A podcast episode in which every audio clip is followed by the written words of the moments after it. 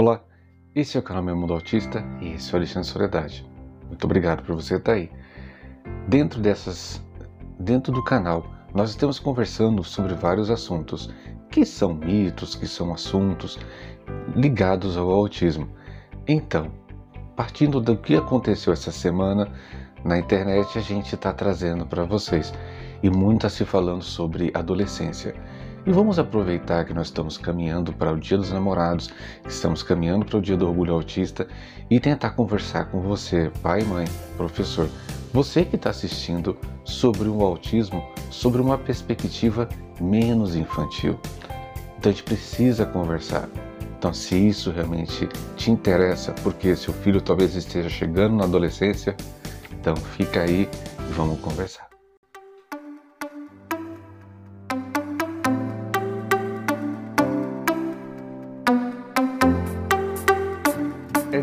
Forma imaturo da nossa parte não perceber que nossos filhos estão crescendo.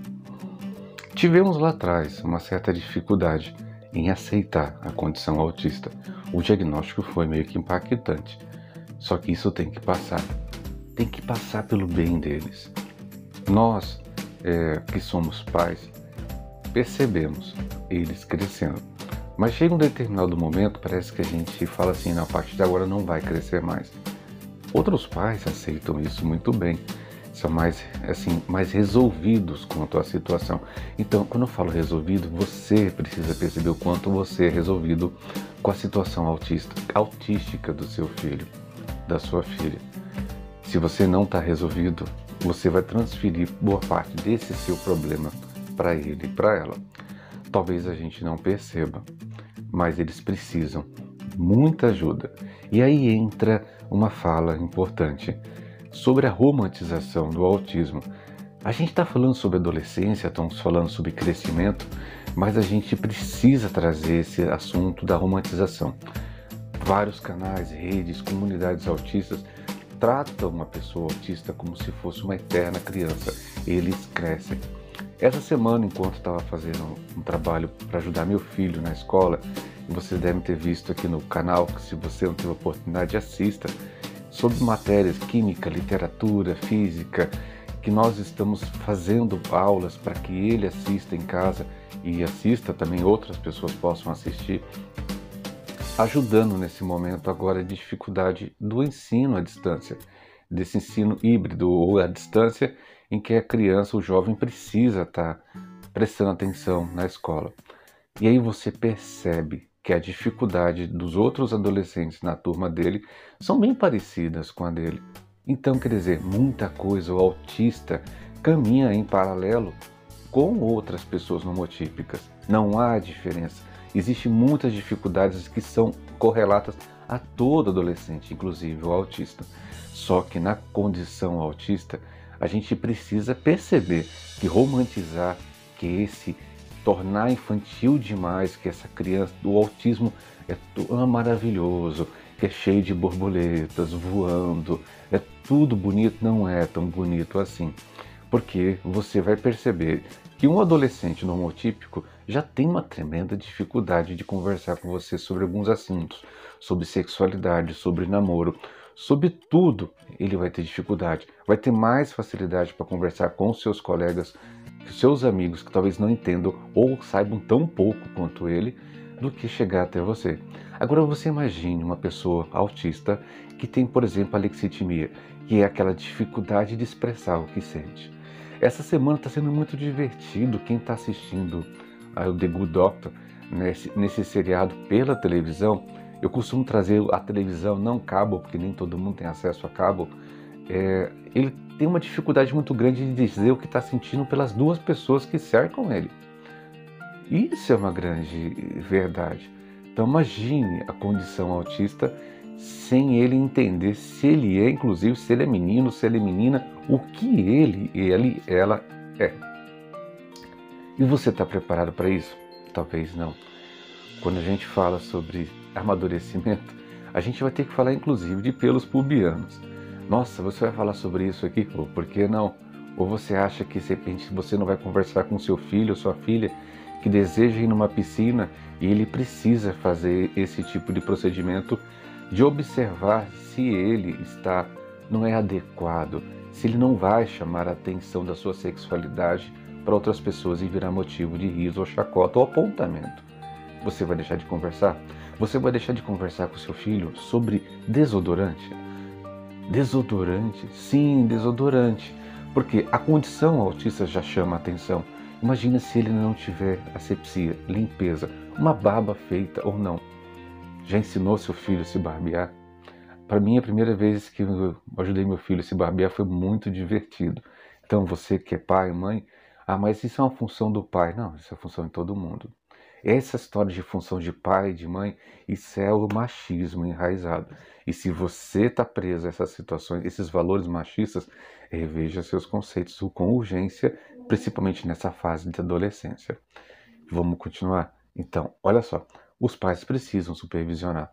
A gente está acompanhando meu filho na escola remotamente. Olha tudo que ele está fazendo ou não está fazendo e as dificuldades que ele tem. E isso porque eu tenho condição de estar observando. Mas e os outros pais, gente? A gente precisa levar isso em consideração.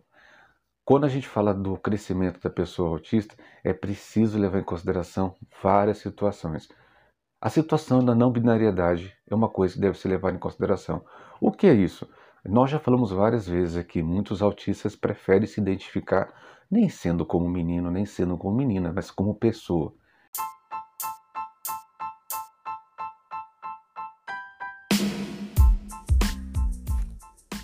Você está ouvindo Meu Mundo Autista a informação que vence o preconceito.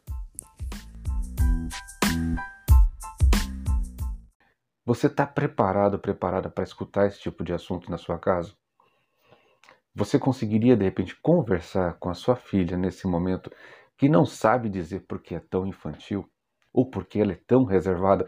Os pais têm, nós pais temos mania de trazer situações para coisas assim, que, não se tornam relevantes. Isso é romantizar. Então, sua filha é autista e ela fica excessivamente trancada em casa, excessivamente sem ter contato com ninguém. Não, é porque minha filha é reservada tudo a gente torna pequeno. Aquilo é normal. Nós precisamos enxergar esses pequenos sinais como situações que precisam ser cuidadas. Para isso, e isso é muito observado pelos especialistas, que o autista na fase da adolescência adulta precisa ainda mais de acompanhamento por terapias, psicólogos, pessoas próximas que possam ajudar. Se você não se sente confortável, tente buscar. A gente sabe que a condição financeira de todo mundo não é igual. Algumas pessoas têm condição financeira. Por isso que é uma, eu, às vezes eu fico, critico bastante algumas redes e comunidades autistas que expõem o autismo, que eu falo assim, o autismo ostentação, que nem todo mundo vai conseguir ter esse nível de, de ofertar esse tipo de, de situação para seus filhos.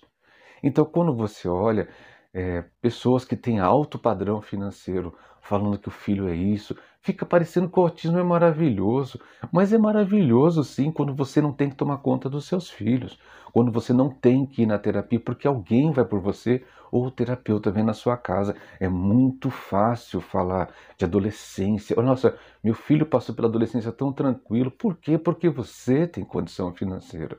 Você teve capacidade, teve instrução, formação, pôde fazer faculdade, mas não é a realidade de todo mundo. Infelizmente, nós vamos continuar vendo situações de pais e mães que sofrem com o autista adolescente. Por quê? E aí, quando entrar na fase da sexualidade, ele começar, você entrar no quarto e deparar com ele e ela se masturbando, o que é que você vai fazer? A pessoa que tem condição financeira, ela manda para terapia, o terapeuta vem, o psicólogo acompanha, faz esse tipo de metodologia, faz aquela, faz intervenção, faz mediação, faz tudo. E você que não tem nada disso. Existem casos, gente, e aqui não quero assombrar ninguém, não.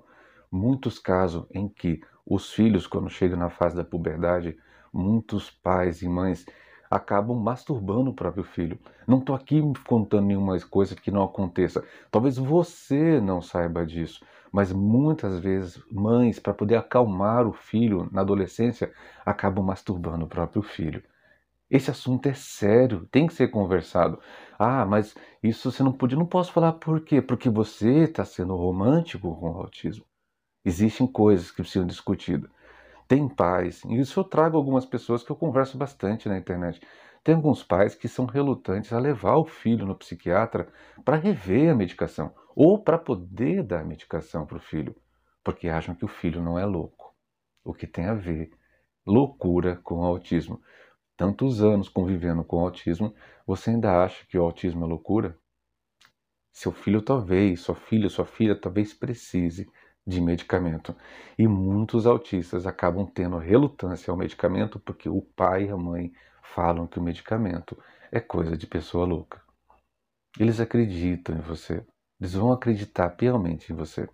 Quando a gente fala de assuntos, mais assuntos ligados a essa fase da adolescência, como não falar de namoro indo até o dia 12, dia 12 agora, dia dos namorados? Conversando recentemente com uma pessoa autista, ele dizia que ele não conseguia manter um relacionamento. Não sabe por quê. Ah, você não sabe porque talvez você não tenha se percebido autista ainda. E as dificuldades que você tem nesse jogo que se chama relacionamento.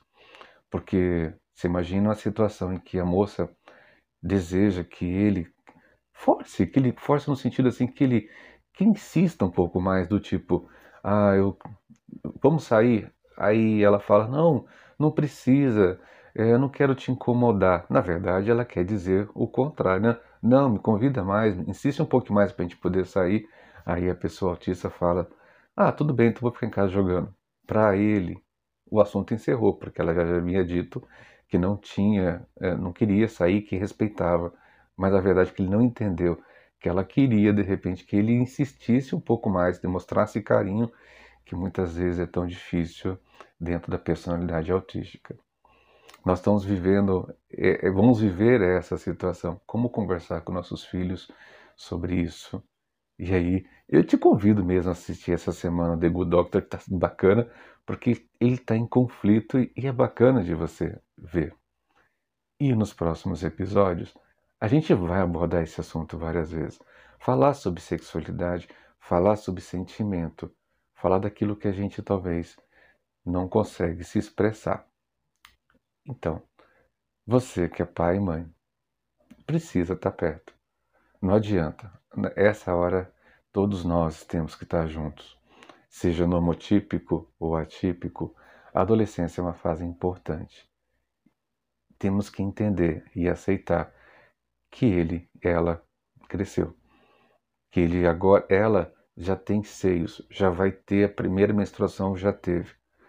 Não é mais aquela pequenininha que você viu. Eu já estou preocupado, minha filha tem 10 anos e daqui a pouco já vem a primeira menstruação. Como é que vai ser isso? Você precisa acordar, precisa ver e precisa ser não o melhor amigo ou melhor amiga do seu filho, da sua filha, mas ser pai e mãe. Porque uma coisa que a gente aprendeu, dentro dessa escala de colega, chegado, é, amigo, pai e mãe, está aqui em cima. Então você tem que entender qual é o seu papel. Seu papel não é se rebaixar ao ponto de melhor amigo do seu filho você é pai e mãe. E pai e mãe não quer dizer que você manda e ele obedece. Na verdade, ser pai, ser mãe, é você, ele te olhar, ele ou ela te olhar e ver uma referência. Aquele que eu posso contar o tempo inteiro. E é difícil quando a gente conversa com pessoas autistas e eles têm maior dificuldade de conversar com os pais porque os pais não dão esse acesso. A adolescência talvez seja mais fácil se você permitir o acesso. Tudo bem? Até a próxima.